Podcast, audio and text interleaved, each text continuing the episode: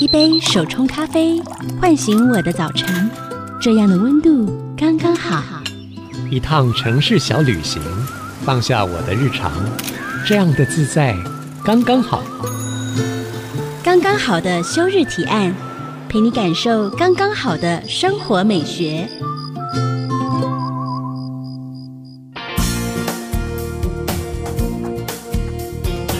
您现在收听的是 IC 之音竹科广播，刚刚好的休日提案，我是主持人邱逸轩。今天我们很开心邀请到人类图的讲师 Repeat，欢迎 Repeat 老师。Hello，各位听众朋友，大家好，我是 Repeat，我是人类图的呃官方讲师，认证讲师。我想大家比较熟知的可能是十二星座啊，还有韩国明星他们在封那种十六十六型人格，嗯、大家都做过测验哦。这几年开始，人类图越来越红。我想请教 Repeat 老师，就是究竟什么是人类图？呃，人类图在这几年的确刚好搭着整个身心灵的领域风潮起来，嗯、很多很多人都有听过，但是搞不清楚，然后也看不懂。那人类图的话，我们可以理解，它原文叫 Human Design，也有人翻译叫人类设计。我们用最简单的譬喻去形容的话，它就是一个人生的使用说明书。嗯、你要这样讲好了，因为我们买电器回家啦，买一些商品回家，其实都有说明书的。对，我们只是从来没有打开来看过。对，然后通常都坏掉了才去拿起来看一下。哎。哪边我按错了什么的，人生也是这样。其实很多人也是因为人生遇到了很多，哎，我为什么会发生这些事情？嗯，我的人生出了什么问题，或者是为什么人生好像很多关卡？也是通常在这个时候才会去认识一些身心灵的东西啦。对，哦，对，所以人类图我也是这个时候开始被大家知道哈，因为我觉得这是蛮有趣的一件事情。人生使用说明书，但是它跟其他的身心灵的工具对比较不一样的地方，因为我们现在太多了哈。是，比如说人类图应该讲说使用说明书，意思是说我们每一个人也可以知道自己的特质啦，我们有什么样的天生的原本的样貌啦，我们会受到什么样的治愈啦，嗯、都可以用去看的。那最不一样的地方，应该会是人类图应该要去强调的，它不只是认识你自己，它提供了你一个做决策的工具，所以它其实是可以被应用在生活中。我知道我自己是这样的特质，那么然后呢？然后呢，就是一个很重要的一个面向了。人类图可以提供给大家是你如何做决定，所以我们提供了大家一个所谓的做决策的一个策略，这是人类图很不一样的地方。我觉得讲要做决定这件事情，真的是人生最大的困扰，因为我们就是做决定，就会先看看旁边的人，假设遇到类似的状况的时候可以怎么做，嗯、然后或者是说啊，别人给你建议呀、啊，嗯、然后或是你可能曾经遇过类似的事情，可是其实那个决定你做到底有没有把握？就是老师你刚刚讲说，人生有。使用说明书的时候，嗯、瞬间就觉得好像得到一个解放、欸、救赎。因为你知道，我觉得这是也整个华人社会当中的一个难题，因为没有人想要犯错，嗯、每一个人都想要做出完美的决定。所以，我们从小到大，我们做的所有决定都会：第一，爸妈怎么说啦，同学怎么说，师长，然后再专家，每一个人都想要找到一个正确的答案。所以，你看哦，人生使用说明书，我们第一个哦，太好了，我是不是可以照本宣科？我可以有一个呃一个范本，我是不是可以依循依循？嗯，我是不是不会犯错？可是，其实做决定不是在于犯不犯错，而是那个决定适不适合你。我举个例哈，嗯、我们之前有做一个很可爱的举例，叫做呃，假设假设我今天我是一个冰箱，你是个冰箱，但我一直以为我是冷气，因为大家都是冷气，然后大家在比说谁的压缩机比较厉害，对不对哦？然后谁比较凉啊，又省电啊，是，我也想要跟大家一样，我也觉得我蛮凉的，啊，所以我就把我的冰箱的门都打开，然后想说大家赶快来感受一下我有多凉，我有多凉快，嗯、大家感受得到吗？他说。你看我那么努力，我这么我的拼命的一直运转，我想要让大家感受到我的凉快，结果完全没有，没有人觉得你凉快。然后呢，你会发生什么事情？我的里面全部烂光光，全部坏掉。没有任何的效果，然后我一直觉得我是不是比不上别人？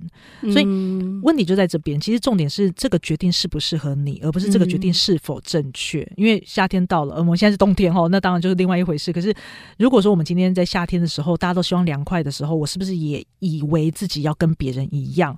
我是我做那个决策是不是用别人的标准？对，因为我觉得难是难在你做决策之后是用什么标准去评判自己的。对，嗯，我觉得这个才是重点。因为其实我们从小到大。哦，应该讲说，我们现在这个世代，我们也不希望每个人用一样的制约嘛，哈，我们不希望大家说，哎，怎么都活一模一样。我们现在鼓励每个人做自己，是你做自己，现在是一个很泛滥的名词，对不对？就讲说，哎，你要做你自己啊。我们也会跟大家讲说，因材施教啦，对，我们希望孩子长出自己的模样啦。可是你会发现一件事情哦，我们最后还是用同样的标准看待每一个人。哦，你不喜欢念书，那你去做任何什么东西好了，结果你做出来，你哎，你也没有变成多厉害。嗯，我们是不是会还是用一样的标准在看待每一个人？是，所以难题是在最后，我们是不是被评价了？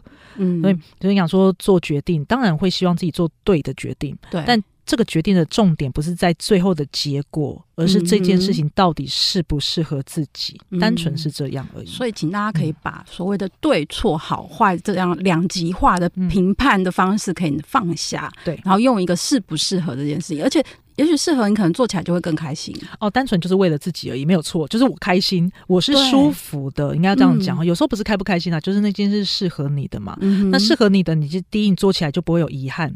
你其实不会有那么多遗憾，嗯、不会有这么多说啊，早知如此，我就不要怎么样、嗯、啊，我就啊，那时候我应该做另外一个选择，就没有那么多早知道啦。嗯，因为你会知道这件事情就是你该做的嘛，所以借由这个人类图的使用说明书，嗯、我们可以沿着一些准则去找到怎么样适合自己的做决定的方式。哦，哎，老师，那其实，在什么样的契机之下，你一头栽入人类图？对，我大概是二零一四年认识人类图的，嗯、那就是到现在也是八年左右了，然后，差不多。那七八年下来哦，我其实一开始会认识的时候，单单纯纯就跟大部分的人一样，就是人生遇到了很迷茫的，真的。时候，其实通常都是这样，因为想说，哎、欸，我到了一个年纪了，嗯，我怎么都还没有成就、成功，或者我过得不开心，看别人的评价又出来了。哦，是啊，是啊，就是一模一样的状况。因为你知道，其实我们在后来在国外学的时候，我发现，在台湾的学习跟在国外的学习，嗯、他们其实遇到很不一样的东西。因为其实，在台湾会有很明显的一个，其实大家是迷茫的。嗯，呃，我觉得这是一个华人社会的制约，因为我们都会希望大家有个标准的模样。对，所以。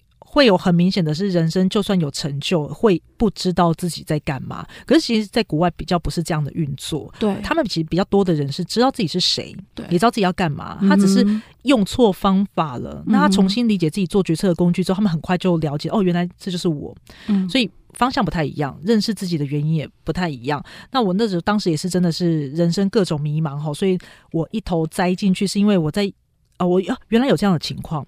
那知道这样的情况的时候，我就发现说，那我想知道为什么？嗯，那我就我我的特质啦，因为每个人特质不同，那我的特质我想要知道为什么？为什么会有这样的结果？所以我就一层一层一层的往后挖，越挖越深，主要是这样。然后挖到就成为你的工作哦呀呀，对，成为一种职业，是是是，刚好是变这样子。然后因为我我觉得这是可以可以分享，如果他对我有效，他对我是有帮助的，嗯、那我想应该对其他人也是。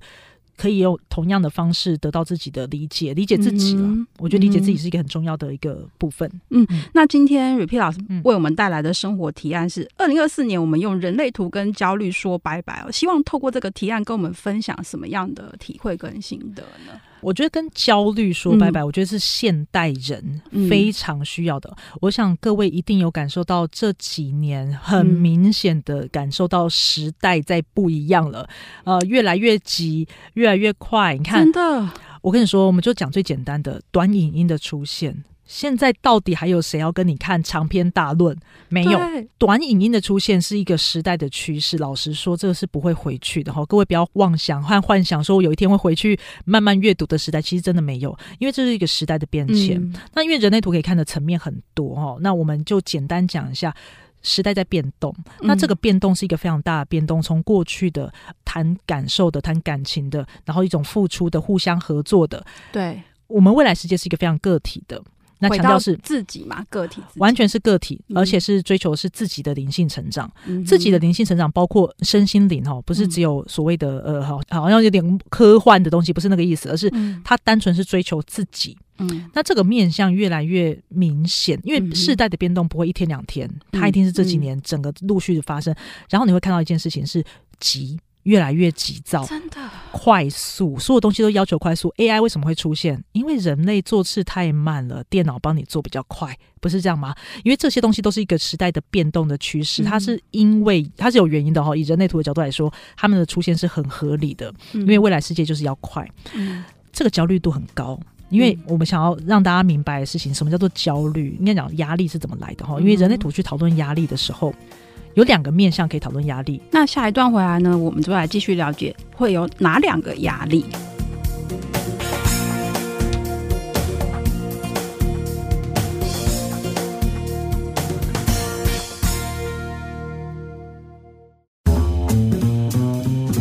回到刚刚好的休日提案，Repeat 老师，你曾经说人类图就是我们跟世界和解的开始。嗯，那我们要如何知道自己的人类图呢？是，事实上你在网页上面搜寻 Repeat 的人类图计程车，Repeat 的人类图计程车，Repeat。R E P E A T 对，Repeat 的人类图计程车会跑到会找到我的官方网站。嗯，那这个官方网站里面会有跑图系统。那事实上，从跑图系统当中，呃，你就可以去知道输入自己的出生年月日。那当然需要时间哈，人类图需要你的时间。那你就会看出你自己的设计。那你在看到你自己的设计的时候，为什么我说叫做跟世界和解？对，因为事实上我我必须要去讲哦，我们人与人之间啊，最需要的东西叫做尊重。尊重是什么样的概念？因为我知道你有你做决策的方式，嗯，我也有我做决策的方式。我们不会互相跨越一条不该跨越的线。嗯，那我也会明白说，哎，如果我的这是我的回应，这是我的决策，对吧？嗯，那我已经这件事情是适合我的，我该这么做。那我也其实也不太会让别人轻易的跨越我，逼我去做一些我不愿意做的事情和我不适合的事情。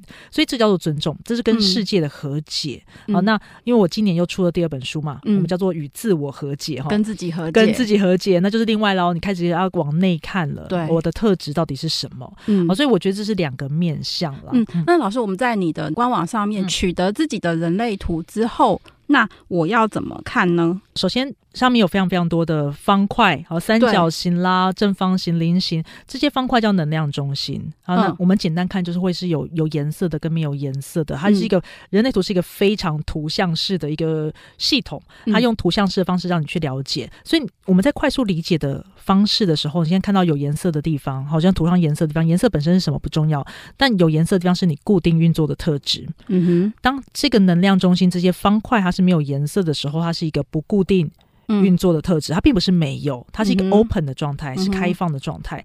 开放的意思是你会接受这个世界的样貌，嗯、所以你会容易受到影响。它有可能是制约，嗯、但它也有可能是智慧，因为你在用你的人生当中发生的时候，你会去学习到很多的跟你不一样的地方。是，所以这个时候回到自己就很重要喽。你知道你自己的策略，你知道你自己做决策的方式的时候，你会明白那些开放的地方，它。跨越了什么线？什么地方是你要去学习的？什么东西不是你的？你会去找到这个平衡点。嗯、所以去认识自己的时候，所以我在我们的第一本书《你与世界和解的开始》，我就让大家明白说，所有的能量中心固定运作跟不固定运作的时候有什么样的差别。嗯、那我们可以给你的提醒是什么？嗯、哦，那像我们今天的主题是要聊到焦虑、压力这件事情，对不对？所以如果你可以看到的是你最上面的三角形。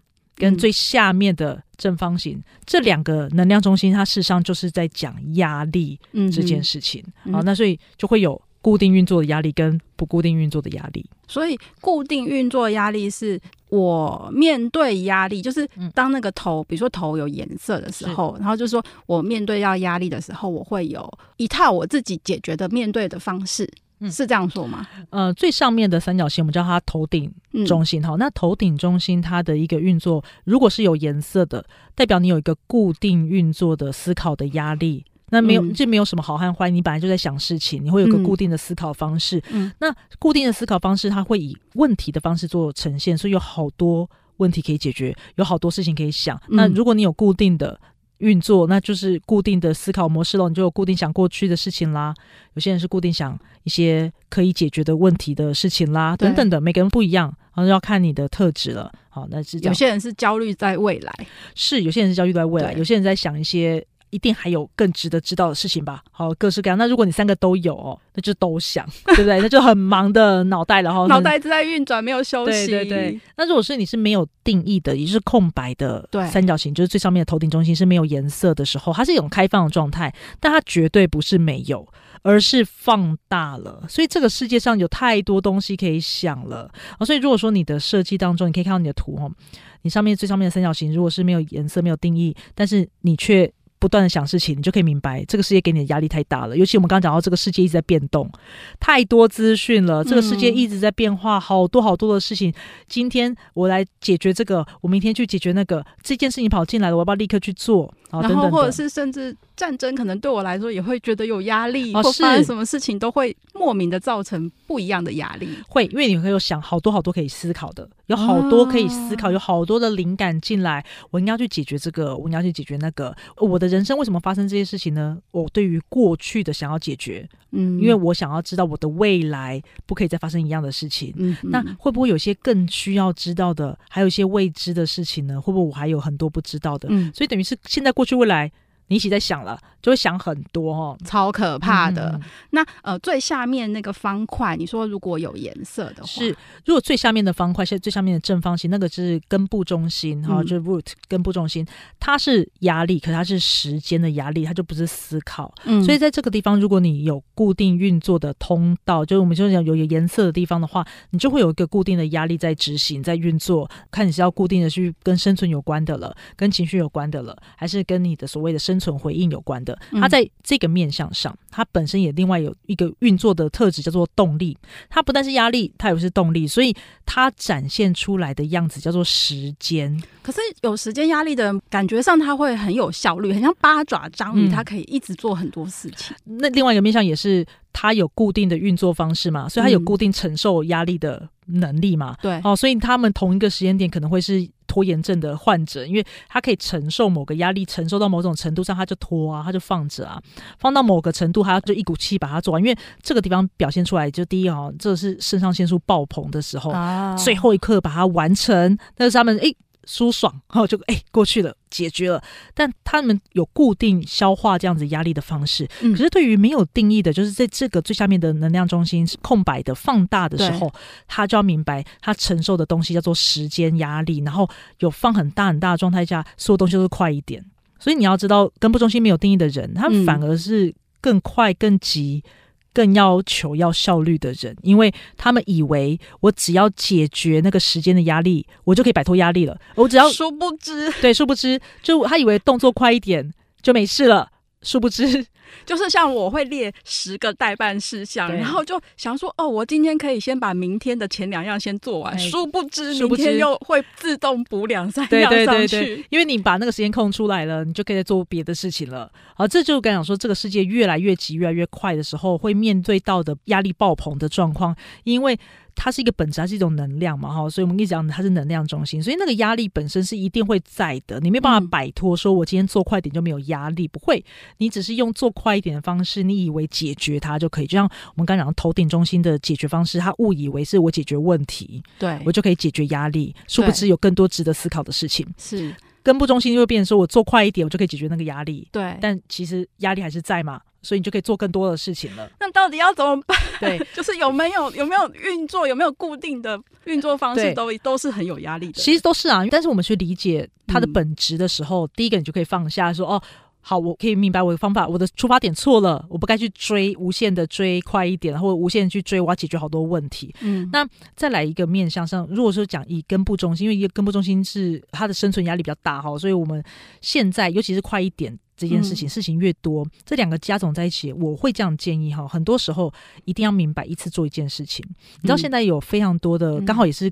感谢科技的发展哈，非常非常多的软体，有些 app 手机上的 app 它是很方便使用的。我举例来说，今天我在做，比如说我今天就在工作哈，工作到一半的时候，讯息进来了，嗯，临时有什么东西要进来了，你是不是会立刻发现？我现在要立刻去解决？对，这就是一个根部中心没有定义的人最容易遇到的事情是，是我是不是现在立刻马上要做这件事？对，甚至有时候不是没有定义的人问题，有定义也是这样运作的啊，因为现在世界就是这样运作的嘛，所以我们就开始以为我要快一点，对，我现在立刻马上。就要得到这个东西或做完这个东西，但很多东西是不需要的，它没有现在立刻马上，但是那个压力是不是还会在？你知道我在书里面写的一个东西叫做财加尼效应哦，不知道各位财加尼对财加尼效应，它是一个心理学的名词，它讨论的东西叫做未完成事件的压力，嗯、所以未完成事件的压力是什么样的一个概念呢？有些东西我们只做到一半。嗯，那个东西你记得特别清楚，因为它造成你的压力，这就是才加你效应。嗯，所以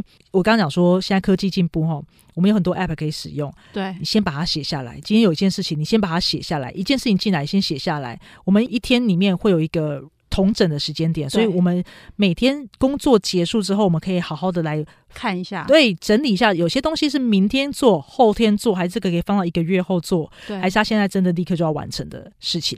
嗯、所以除了那种现在立刻马上跟生存有关等等的，你需要立刻完成的，其他东西都是可以到晚上先写下来，它就解决了一半。嗯，我觉得这是一个蛮重要的一件事情，嗯、时间。要爬善用那个压力，而不是你要被他拖着走，被他推着走，这是两个不一样的运作方式。所以我的建议就是这样子哦。首先，你先明白，嗯，先明白是第一步。第二步是你可以善用很多很多的工具，让那个压力被分散掉。嗯，好，你可以把它整理出来，发现它其实不是你想象中的可怕。你没有现在立刻马上就一定要去做什么事情，所以你不用加快你的速度，这是很大的面向。然后有些问题是不需要被解决的。有些问题就是要放到很后来才会明白的，嗯，有些问题是可以当下就处理好的，所以它是可以被分类的。所以我说善用工具。那如果说你真的不用手机，写下来也可以啊，你有个记事本，对，你也可以把它记录下来。总而言之是明白它的原因，明白压力的起源，然后你就可以去安排它、规划它，然后不需要被柴加尼效应这个状况推着走，然后就你不会有一大堆未完成事项在手边。我不知道大家会不会跟我一样，就是手机里面常常会有各式各样的提醒，就是 email 就会进来一封一封一封，然后有很多讯息，然后可能有各式各样，比如说各种网购的通知啊，今天什么优惠啊。我最近就在想说，我想要把那些通知给取消，因为我在想，我应该也不会错过这些消息。可是当他们一直闪现在我的荧幕的时候，它其实会干扰我现在正在做的事情，完全会让我分心。对，因为我像我自己的特质，我自己就是这样子哈。因为呃，我在写书的时候，我非常需要专心，嗯，但是。就会有这样的状况，所以我就会把所有的通知关掉。嗯、如果他不知道我的电话，没办法打电话给我，我想这件事情就不重要，也没有重要到这个程度。没错，选择闭关是。所以，我其实当我自己知道我是什么类型的时候，老实说，我瞬间有松一口气、解脱的感觉。嗯、我觉得大家可以试着感觉看看哦，在知道我们自己的原厂设定，还有我们的你有没有那个焦虑的来源？你是有固定运作的，还是没有？那你能不能透过人类图也找到跟别人相处的方法呢？我们休息一下，稍后回来。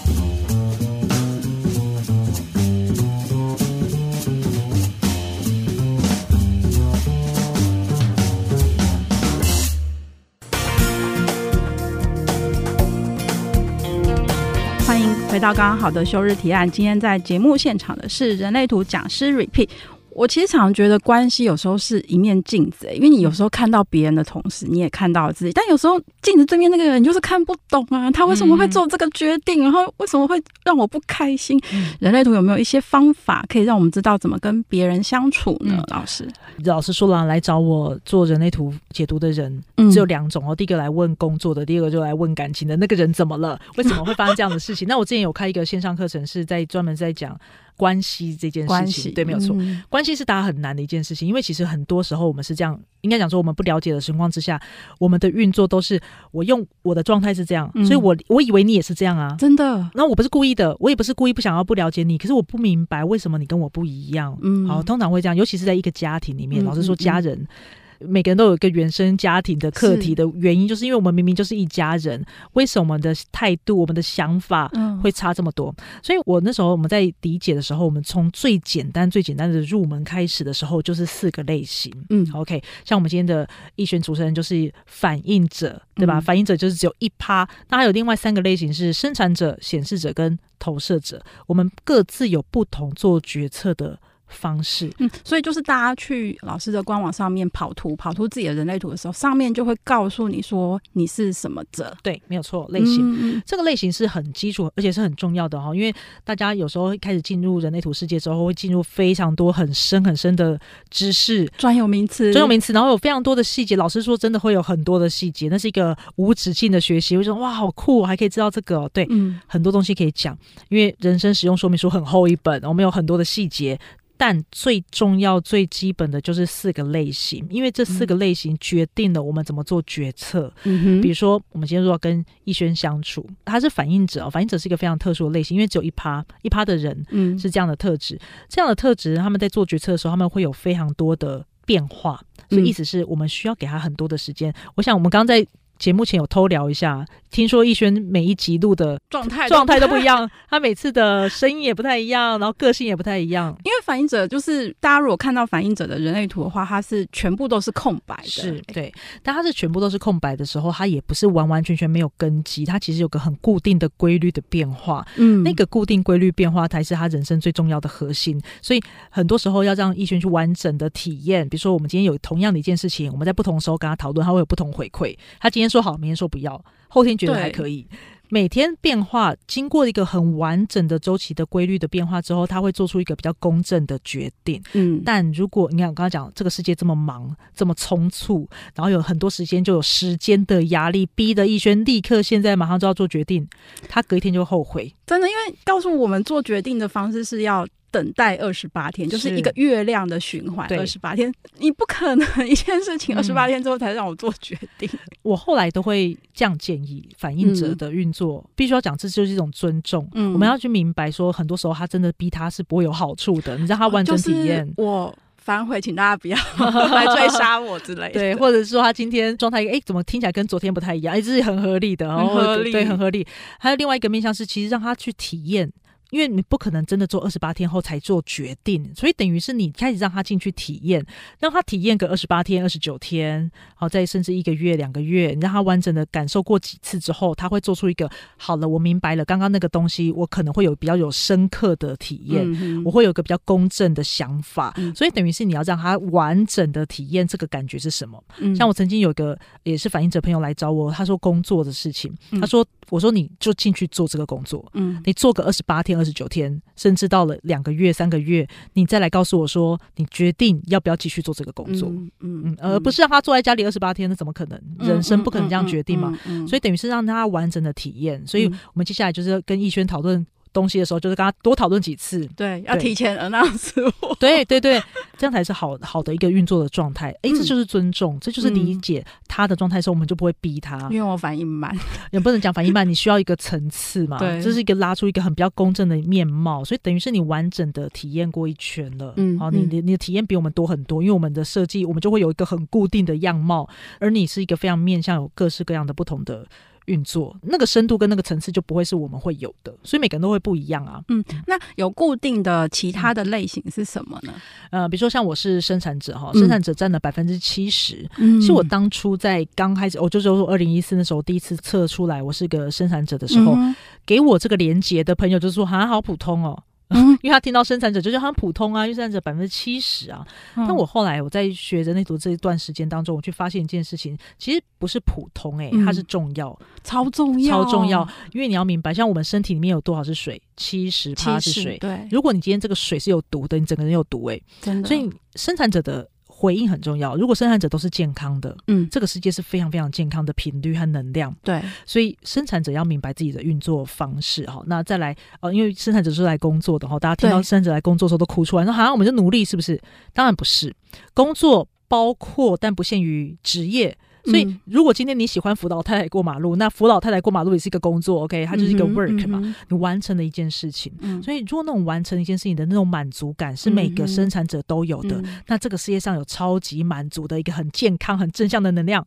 但每个生产者都不想工作，因为每个生产者都做自己不喜欢的事情，所以那个能量都被浪费掉了。好，那种挫败感就是这个世界上的频率。那他如果做对会怎么样？嗯、是满足感。嗯，那种满足感就是一种，我今天把电用完了，我好累哦。但是不是那种痛苦的累，而是我今天累到我睡着，嗯、我第二天又充电满满电起床，嗯，然后我又可以再做我想要做的事情。就是如果我第二天起床然后很不想要去上班，这是生产者的秘密。每个生产者都哦，我不想上班，我不想工作。每个生产者都跟我说，我想辞职，我不想要再做这件事情了。实际上这是非常可惜的，因为代表他不了解工作回应是什么。因为我就这样讲，我们从小到大并不是因为人类图长大的嘛，嗯、我们都是因为什么原因啊？分数考到这个科系，我就读了这个科系，对，对，然后就只好做这个工作了，对并不是。因为我真的有回应，嗯、OK，那我们有回应的事情，我们又不见得可以养活自己，这是另外一个很辛苦的事情哈。因为这个世界运转的方法不是以人类图的角度去看的，嗯，好，所以在这个制约的世界当中，生产者如何回到自己，就会是一个很重要的面向。嗯、你可以在这个制约的世界当中，逐渐的找回自己的频率和自己的节奏。嗯，然后自己觉得很有热情，做起来很充电的事情，是真的是做起来很充电的事情，没有错。还有其他类型，另外两个类型是投射者跟显示者。嗯，那投射者我们可以先聊聊投射者，因为投射者蛮多的，大概有二十一趴左右，有这么多。是投射者其实是一个很特殊的运作方式哈。投射者的重点，我们先这样讲哈，投射者要被邀请。可是每一个投射者，他们就会觉得说不会有人来邀请我。那被邀请是什么意思啊？嗯、对，没错，因为今天听众朋友们要快速的明白我们要讨论的话题的时候，我先跟大家讲结论。好，你会邀请谁来帮你做决定？如果你今天遇到一个卡关，你会邀请谁？就是可能他他头脑很清楚，嗯、然后或者是他有经历过同样的经历的人，意思是你会问那个会的人吗？会的人，对，没有错。所以其实投射者的真正核心叫做成为一个或多个领域的专家，嗯、这也是我在书上面直接用标题的方式去表达出来的。嗯，投射者的重点。大家不要放在那个等待邀请，听起来很被动哦，听起来好像很消极。嗯嗯嗯、事实上，投射者人生最重要的事情就是不断的累积自己，成为一个又一个的专家，各种领域的专家。有些小知识不重要，有些知识是需要很多的时间去累积的。当你成为专家的时候，就是所谓花若芬芳，蝴蝶自来嘛。嗯、我们就这样想哈，如果花长在土里面。它扎根、吸收养分、嗯、开花，然后有蝴蝶、蜜蜂来，是不是很正常、很自然的事情，对，不对？如果这朵花连根拔起，追着蝴蝶、蜜蜂跑，说：“嗯、嘿嘿嘿，我这边有花蜜哦，我这边有什么的话，赶快来吃我。”所以这是不是听起来很奇怪？就不自然。嗯、所以最健康的样子，就是真的是培养自己。所以如果你是一个投射者，培养自己才是你的核心。嗯哼，一定会有人来邀请你，因为那是一种 recognize，那是一种。被辨识出来，所以我帮你打一个勾。哎，我觉得你很会，你就是这个很会。对，所以我一定会问你，这是很正常的事情嘛？嗯、好，我可以这是大家去明白投射者的一个运作。嗯，那我们最后一个类型叫做显示者。嗯，那显示者就是很特殊一个类型的，因为显示者其实就是最容易被认为是独行侠的一个特质哈。嗯、那他们的做决策的方式应该是这样子运作的，他们有他们自己的内在权威。好，那他们的内在权威决定之后的事情，他们就是要去完成那个目标的，所以他们是目标的执行者，嗯、而。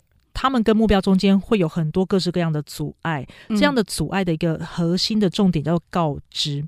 嗯，好，这就一个问题哦。中文当中听到“告知”两个字，听起来就是命令，听起来就是我跟你讲了，没有别的可能性了。嗯，那事实上。对显示者而言，他们的重点是他们要如何跟这个世界沟通，他们要做的事情，就把他心里想要做的事情传达出来给这个世界。对，因为他和他的目标中间有非常多的阻碍，就是我们呐、啊，就是我们所有的人，就是他们的阻碍。其实我们的人也是啊，我们每个人都是你有时候想做的事情，可是你没有跟你身边的人沟通、嗯。对，没有错。对啊，所以对显示者而言，更明显的原因是因为显示者他们的特质哦，他们刚刚说他们的特质，他们其实就像一滴油。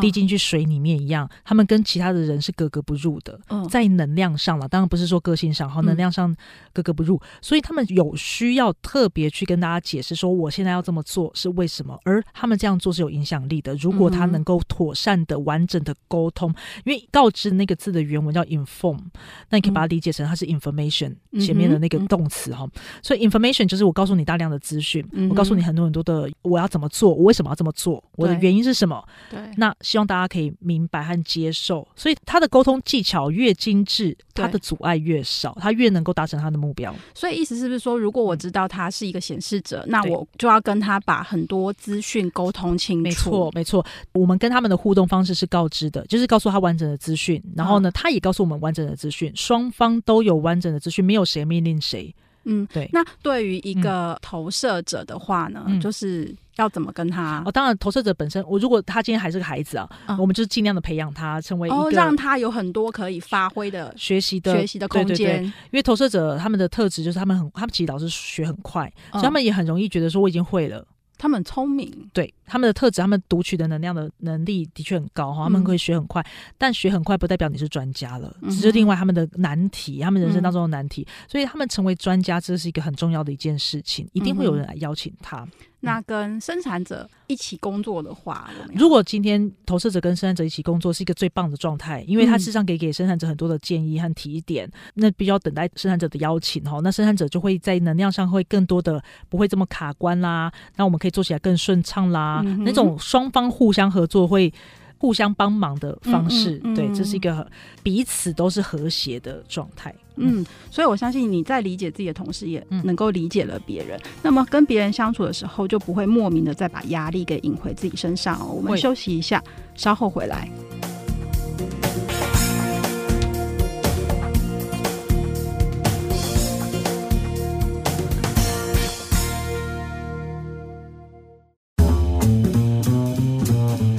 迎回到刚刚好的休日提案最后一段，我们要请人类图继承者 Repeat 老师给我们一些新年提醒。是的，新年啊，人类图的新年其实很不一样。因为我们一般讲西洋的新年的时候，一月一月一号，但是人类图其实有一个很明确的提醒大家是，其实人类图的新年是一月二十二号左右，左右左右。原因是因为那是一个所谓的太阳进入四十一号闸门，哦，对，没错，这是开始出现一些专有名词哈。我先简单讲，意思就是全新的开始。嗯，一月一号其实不是全新的开始，在人类图当中，一月一号的能量一定是一个奋发向上的能量。其实我们可以感受到啊，因为一月一号我们都会做什么事情？许愿，对，但是那个许愿你去看哦，他其实也不是用 wish 那个字啊，他不是在讲说我希望可以怎样，不是。我们一月一号许的愿望都是什么？我今年一定要，比如说瘦身成功，我今年一定要读三本书，哦、我每个月要做什么事情？我们是立下一个。志向，我要去达成某一个目标。嗯哼，老实说，那是三十八号闸门的能量。嗯，我知道这些名词现在对于听众朋友们都会有点陌生，嗯、但是大家可以去明白，其实新年有四个阶段。嗯。一月一号开始，那个阶段叫做第一个阶段，是我奋发向上，我要干嘛？我要干嘛？我立了一大堆志向。对。然后第二个阶段开始，你要开始发现，哎，这个人是我的朋友，我们可以一起努力，而且我们要一起，我要成功嘛。是。我非常刻意的努力，所以到了第二个礼拜的时候，我会刻意的努力，我要去做到这件事情。然后这是我的盟友，那个人不是我的盟友，你会发现这些事情。然后到到第三个礼拜的时候，你就开始怀疑人生，你会开始想这件事情是真的吗？我怎么会定下这样的愿望？我怎么会做不到呢？啊，为什么会发生这样的事情？为什么我会遇到这么多的阻碍？我是不是放弃减肥好了？好，我就胖子算了。我觉得大家就开始有进入这样的一个回圈。到了第四个礼拜的时候，我们会进入的无止境的限制。然后最后一个闸门就是到六十号闸门了，我们开始进入限制，限制的闸门，感受到的处处都做不成功，行不通。然后我觉得这一周，我就会放弃我刚刚的新年许愿。嗯，但事实上，在这个关卡哈，你知道黎明前的黑暗是最黑的时候。事实上。到这个阶段，到了下一个礼拜就是一月二十二号左右，那个时候才是人类图的新年的开始，是全新的可能。所以，如果你真的要许愿，到了一月二十二号，二零二四年的话，的确是一月二十二号哈。我们开始全新的一年，我们有新的开始，新的可能。那当然有什么样的一个愿望，当然还是要回到自己的策略和权威去做决定哦。但是的确会有一些各式各样的充满希望的感觉。在这个时候，提前二十八天开始想，然后可以啊，可以。一月二十二号那天要设提醒小铃铛，那天一定要设提醒小铃铛。对对对，可以。那时候开始啊，你就开始体验一个新的开始了，对，全新的开始，在这个时候。那我们今年二零二四会有一个很不一样的。运作是二零二四年会有，如果说以一月二十二号那一天做一个基调的话，一整年的一个基调的话，那一天开始我们会有一条五七十完美形式的通道哦。啊，就像比如说我们农历年会有十二生肖，就是二零二四就开始进到龙年嘛，所以人类图它每一年都会新年的时候，它会进到不同的通道。对，不一定会有通道，有时候没有，有时候没有。应该讲说，每一年都会有一个主题哦，主题，对对对，会不太一样的主题，那可能会有一些不太一样的影响啊。那我们前几年有各式各样哈，我们一路上前几年感受到一些高压和变动。嗯，那我们今天二零二四年，嗯，开始感受到了一个叫做完美形式，那是一种生存。那这种什么样的生存？那是一种保护自己的生存。完美形式就是在各方面都要很讲究，很应该讲说它是一种变色龙的状态，你要完美的融。入那个环境当中，嗯、例如说啦，嗯、例如说啦，我们讲到说，为什么你知道会有迷彩这个东西出来？迷彩衣，为了掩护，没错，掩护你不会。在一群人穿黑色衣服的时候，你穿的红色衣服，因为特别太显眼了，所以这个是主题基调。但我必须要讲哦，因为这些都是环境背景，这些所谓的流年啦，嗯、哦，这些流日啦，它都是环境背景，它不会直接的发生在我们的身上，嗯、而是我们可以在环境当中，在整体社会当中看到这样的影子。嗯、那这样的影子。对我们有产生什么样影响？我之前都会做一个比喻哦。如果我们今天刚刚讲说我们的人生使用说明书，它是一个剧本好了，人生如戏。那是我的剧本，而所有的流年、流日这些东西，它都是环境的舞台。嗯，我们的背景舞台一直在变动。嗯、那我演我的剧本，只要我认真演我的剧本，它都是可以适应的，它都是可以去互动的。啊、那有时候你会遇到一棵树，有时候会遇到一张椅子、嗯、或一颗石头。嗯、那不管环境怎么变动，你有你自己的剧本要演嘛？对。然后最怕的是你拿着别人的剧本，然后你一直撞墙，这是最不舒服的状态了，对吧？对。所以其实我也会是一个简单的提醒啦。那不管是什么样的一个流日或或流年，最重要的还是回到你自己的策略，嗯、你自己的权威，用你自己的方式去做运作。嗯、好，那四个类型当然是最基础的，一定要去明白自己如何变化自己的模样，理解自己的模样，你就可以去适应整个环境。嗯哼，嗯，以上听完二零二四，你给我们提醒之后呢，想知道你为人类图做过什么疯狂的事情啊？其实。对人类图做过疯狂事情就很多哈，因为这是我人生的第一，这是我的回应。然后，我身为一个生产者，这是我想要做的事情。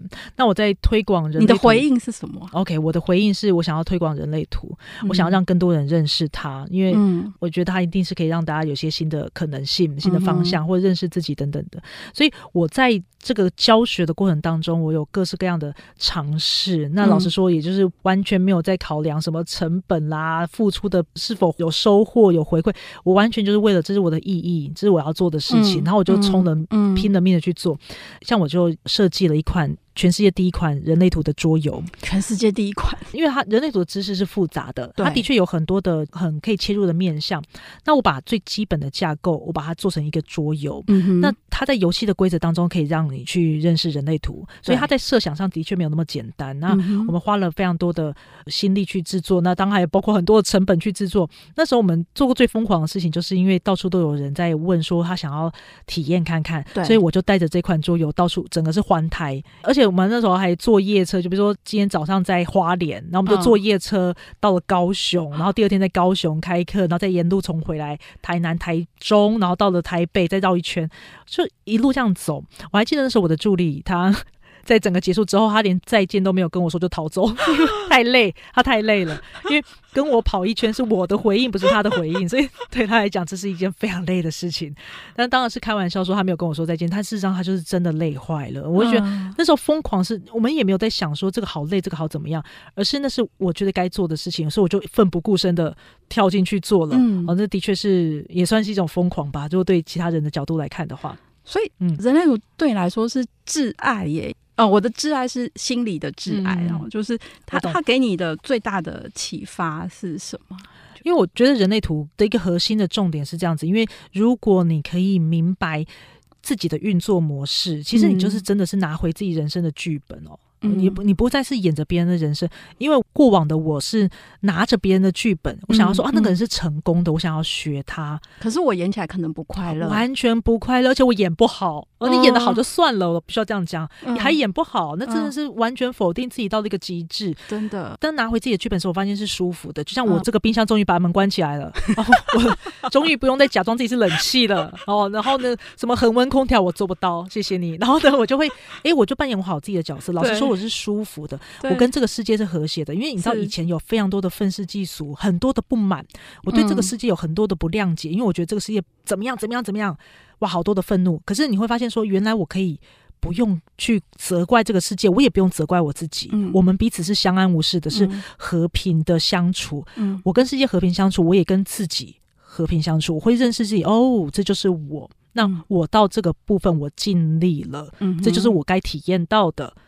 那如果说我还没有体验到的，那就是还没有体验到，嗯、我也不用去追寻。人生是可以走在一个很顺遂的路上，嗯、这个顺遂不是指什么成功或者是成就，嗯、不是，是我是舒服的状态。嗯，哦，我知道我自己累了，我可以休息了。